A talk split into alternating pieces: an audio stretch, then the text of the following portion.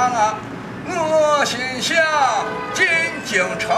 陕西其实就是我的一个故乡了，只要走在这里，其实我特别有一种血脉奔张和充满激情和有力量的感觉。少驸马在宫中休养。就是在这样一种广阔的一个背景下，这样一个沟壑当中，我们看到了生命不息的一种奋斗的力量。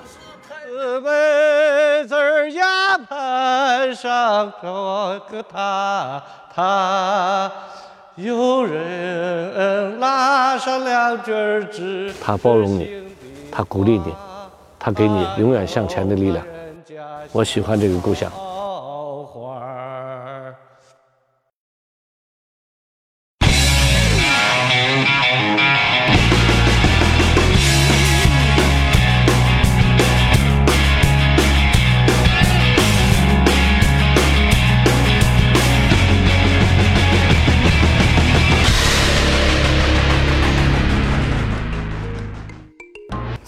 创造，风马牛的精神。冯叔这次回家见的全是陕西汉子了，似乎他还有些不甘心，说想再会会陕西婆姨。你没听错，就是婆姨，也就是女人的意思。这女人有何深意？这也太风马牛了！难道是？呃，不可能，这是要疯，出大事儿了！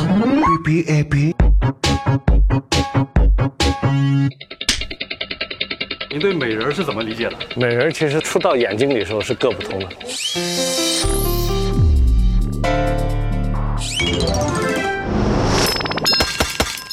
那什么样算美人？有没有标准？生物学、呃动物学、人类学上是有标准的，但是在每个人心里是没标准的。章子怡、貂蝉，还有眼镜儿，哪个最漂亮？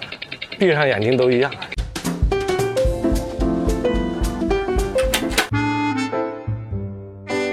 第一眼看到美女会看到她哪个部位？头。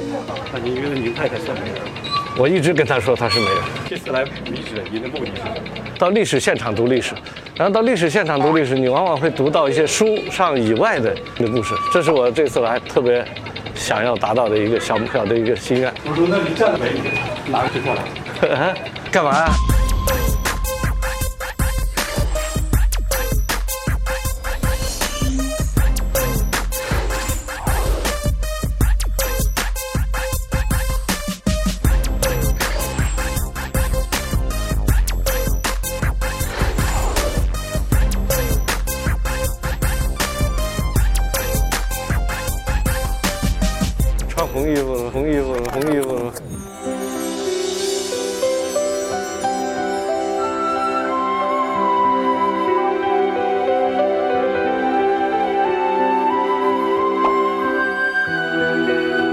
刚才好像看见过，看见过，看见过，其他都没看见过。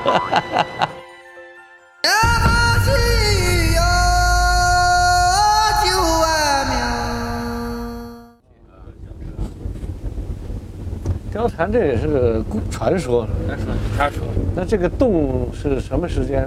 大家认为就是貂蝉洞？这个当地一直有这个传说。那就是他要在明朝之前就有了吗？但是即使是罗贯中写，也不会传到这儿，因为当时没法信息没法传递。罗贯中的写习惯啊，哪里人？和今天这个县委书记是啊，罗贯中是柳林的，是这儿的人，所以他可能根据这个民间传说，写了这个貂蝉的故事。是貂蝉洞啊，在这个记载上，这个都有，都有，哎，都有，哎。只有他自己家，这没有别人家吗？呃，周周边啊，当时好像周边就少，嗯主要是以大连为上。这下边是一个沟，嗯这么一直为蜿蜒的这么出去，哦就是咱们，咱们刚才借车上来，坐车上来，那他姑姑家在哪？他的姑姑家在山那边，啊，貂蝉的姑姑家在山那哎边，哎哎，里边还有姑姑，这是貂蝉的一个出生地。哎，出生地，他的父母就在这下边，刷白贴地，完了以后建了这个档，流传下来这个东方花烛这个词，这个词儿。哦，我们看一个人后来的事迹比较容易看清楚。其实这些事迹都有一个根据，那么其实这个根据和由来要到他的老家去看。貂蝉的故事，让这个家乡增加了很多光荣。于是呢，发现这个洞，还修了个庙，但是确实让人感到心里非常落差的是，和影视作品里这个形象实在是找不到可以让自己心情平衡和对上的地方。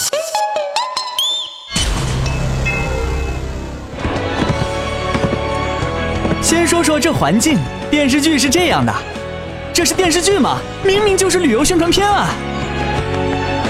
现实中是这样的，对，对你没有看错，就是荒草丛生的山沟沟呀，一个字儿惨。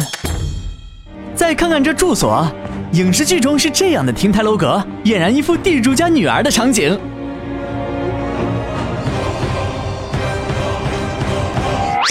现实中是这样的，哎，两个字儿真惨。哎，请问这尖尖的、高高的土堆是什么东东？最后说说这手中之物，影视剧是这样的，绫罗绸缎，道具师买这块布花不少钱吧？现实中是这样的，圆圆的，那个是铁饼还是月饼啊？三个字儿，真是惨啊！难怪冯叔一脸懵懂。影视剧里头的貂蝉嗯，原型，啊，就是这样，这是失效。圆圆的脸。我看到有人去献锦旗，啊，所有的锦旗上的文字都是一个意思，就叫报恩。也就是说，貂蝉在当地老百姓心目当中是知恩必报的一个典型，对后人啊实际上持续的，呃，持产生了一些影响，变成了另外的一个功能。这是我原来没有想到的。其实，历史就这样，不到现场不足以读懂历史。刚才有一个特别情节，就是貂蝉的后来在姑姑家里长大，嗯，然后姑姑家是地主，比较有哎，钱，这这，然后有一个军寨就在哎，姑姑，家不远就，破路破。然后这个，军寨里边的一个军人呢，呃，要请王云吃饭，哎，对，然后就在他姑姑家，他姑家有钱呢，在姑姑家设宴，招待，然后貂蝉出来，来给他见跳舞、跳舞、唱歌，扶墙，这一跳，命运改变了，就被王云看见，就收为义女，呃，干女儿。才有了三关羽。然后后来的故事才是《三国演义》，但这个事情能够被大家记住，其实还有一个很重要，罗贯中是这附近的人，是山西柳林的人，所以这个故事在方圆里头一直有传说，所以罗贯中写到他的《三国演义》里是一点儿都不奇怪。貂蝉故居似乎给了冯叔当头一棒，不过历史故事总归还是有虚构的成分在，还是回到现实，去见见如今现实中米脂婆姨的风姿吧。不过在这途中，冯叔又收获了另外一个知识，就是听门。我一上车呢，呃，陪同我的人总是在讲一个词儿叫听门。所谓听门，就是晚上扒人家门缝里，去听人家屋里男男女女私房话，也就是我们说闹洞房时候听房。哪个地区听的最热闹？哪个地区都都差不多。听门的高峰季节是什么？龙翔时间嘛，大家都有时间嘛。冬天好冷哦。听门的人不觉得心里热乎。听到办公室办公室里边不是一排走道吗？他听着里边的动静。他知道哪个里边坏有人，如果他在听，别人看见了，不会干涉。不会，马上会配合。女的听得多，还男的听得多？男的听得多，女的很少。不过有一次呢，就这个写入书了，有一个女的也听，也出去听门。哎，也是剧也听，这么就和那个男的就是听了就碰到一起了嘛。就是这两个厅门的后面成了。嗯，里面的那一段精彩那一份后面离了，这是最精彩最精彩的。嗯然后这个厅门了是成群结队，成群结队。陕北过去没电，晚上不是灯一电以后一些也没有其他娱乐，也没有唱唱二人转，也没有什么其他娱乐。在过去生活比较乏味的贫乏的时候，呃，一方面肚子吃不饱，但是呢，精神得吃饱。你现在我们去看一个大的秀，呃，去一个迪士尼都是非常贵的，但是，呃，貂蝉故乡的人，却是非常便宜的解决这个问题，就是听门。大家甚至是非常公开的，而且扒在门上听的时候有别人来，而且敌其他人会很配合，而且轻手轻脚。另外，听完了以后，会到第二天大家酒足饭饱或者工作之余，大家闲聊的时候，会把厅堂的事情拿来跟大家互相的分享、取笑、打闹。哎，这个娱乐方式呢非常便宜，但是呢老少咸宜。所有的娱乐，只要跟人的私生活有关，永远都不乏观众，也不乏听众。在陕北，新婚夫妇的洞房不仅需要有人来闹洞房，显得人缘好，而且还希望有人来听门。甚至为了防止没人听门，新郎官的母亲常常放一把扫帚在洞房门口，代替听门的人。这似乎成为了一种吉祥的祝福。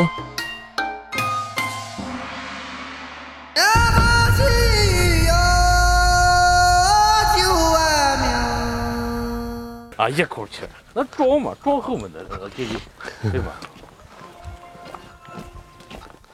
这里很多洞，嗯，这个地方就是青建的石板，所谓就这块儿，对，应该是。青建的石板，嗯。它就是天生的，就是很天然形成的，很薄的一片一片的这个，所以拿来青建石板当锅盖用是吧？我记得。啊，它是用来做什么？盖房子、做哎锅台儿啊什么？我看很多地方的用这个，哎，就是啊，在上面平台地方就叫圆，一会儿下午去铺的。这沟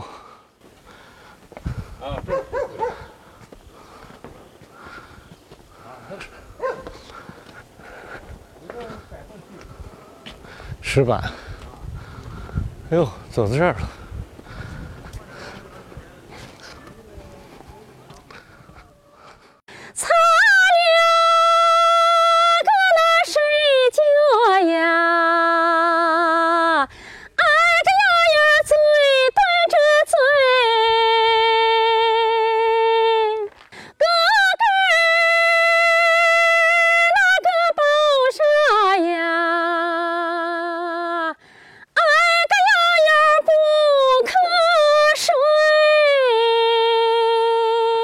第一次到陕北到延安，我是八零年，我这在延安老想一个事儿：二一年以后，土地革命、抗战，这回共产党到延安，那时候这些读书人为什么能把事儿给闹成？我现在都不明白。哦，这事很重要。这两件事，第一件事呢，就是三流文化人，一流痞子。什么意思呢？就是说，一流文化人是靠文化吃饭的，三流文化人就知道就行了，他不靠这吃饭。因为李大钊、陈独秀都靠这吃饭的，周恩来那肯定是三流文化人了。嗯当时他知道就行了。所谓一流痞子就是行动。嗯你像李大钊这些，他扛枪打仗是不行的。所以你还能行动，还能折腾。所以我们就从那儿出来以后，就胆子特别大，包括跟人打架。你还敢打架？我们胆子大了吧？刚好赶上一个事儿，有一个人跟我们抢那个章子，一个公司的章子，他说他是黑社会。我们以前要听到这事儿就吓跑了，这想他从延安出来以后，怕什么？我从延安来的。来了，我们就把他给打跑了。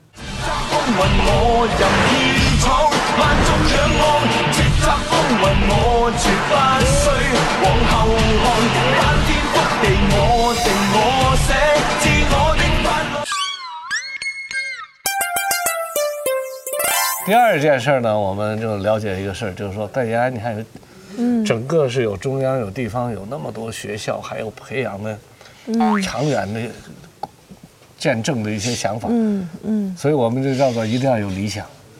没有理想，十三年你是扛不住，那生活太苦了。对，在延安是烹小鲜如治大国，到了北京才治大国如烹小鲜，所以我们当时就学会一个什么招呢？跨国公司干啥我干啥，因为我们的目标把公司干大了。嗯嗯，所以我们就看跨国公司干的事儿。嗯虽然我们是小公司，我们也干，就跟着学，然后培训呐、嗯规范呐、嗯然后就研究着。于是呢，就慢慢慢慢就活过来了。所以这公司现在二十六年没死。所以我就说，在延安，我很喜欢这个地方，就是嗯他经常给我有很多智慧，让我去想一些事情。不开心时候听听这些歌。嗯嗯，这城里你又不能乱折腾。适合唱新田园来。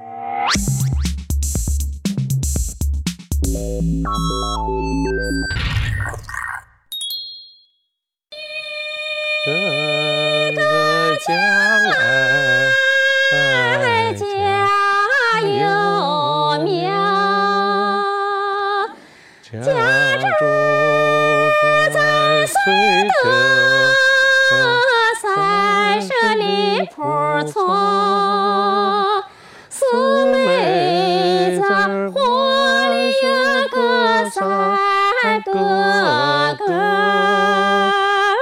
他是我的知心人。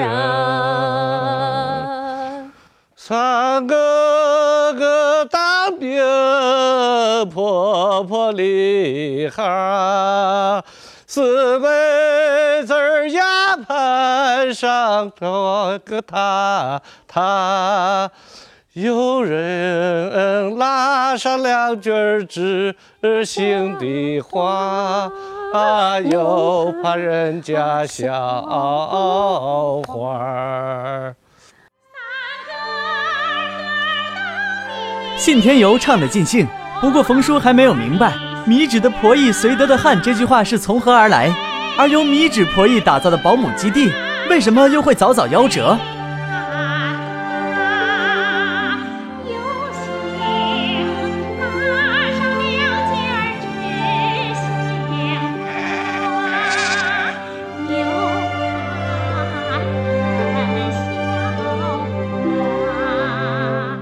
现在这儿结婚娶媳妇儿都在本地的还是多是吧？跟外边儿结婚的少，哎，那多，对吧？现在大部分留在外边儿。呃，稍微能干一点就出去了。哎，出去了。像这也是一个，要么去延安、西安，要么就去北京。家政现在要有女子可能没竞争力了，因为现在像北京、上海、城里这个家政的服务太要求高了。以前就洗衣做饭，嗯，对。现在你带孩子，孩子他有时候还要学点英语啊，还有什么？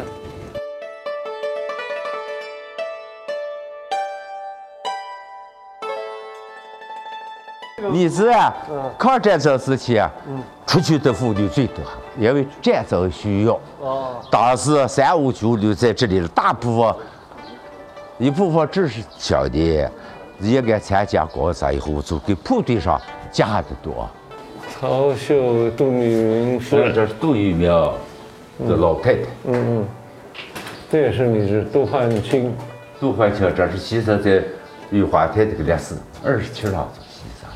嗯，这是有，这是尤香珍，嗯，是谢子昌的第一夫人。哦，去，嗯，啊，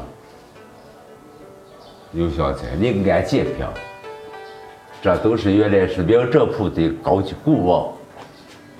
这是马氏三姐妹，马氏十个，哦，十个姐妹，十个都好。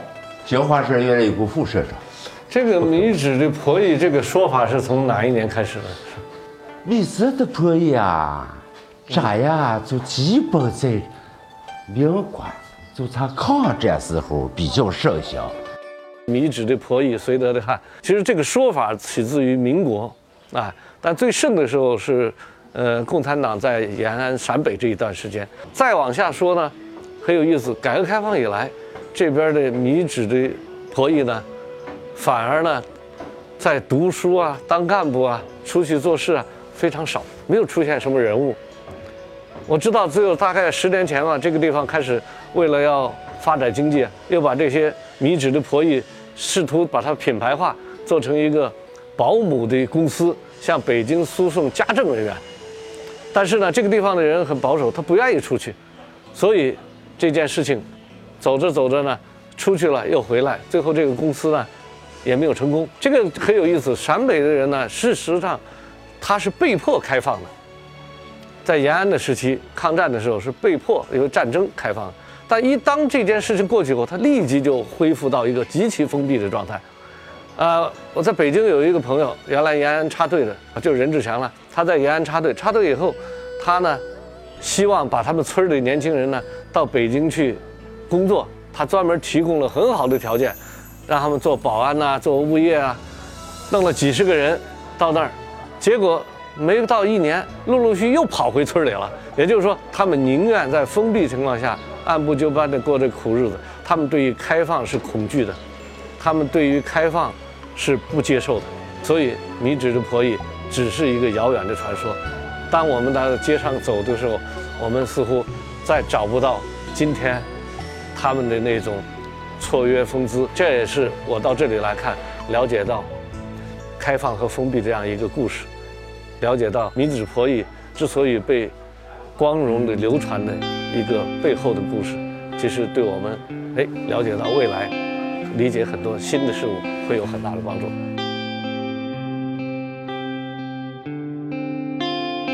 下集，冯叔将重走学生路，追忆年少时的轻狂，探访最牛叉的民办大学，来一场与大学有关的风马牛。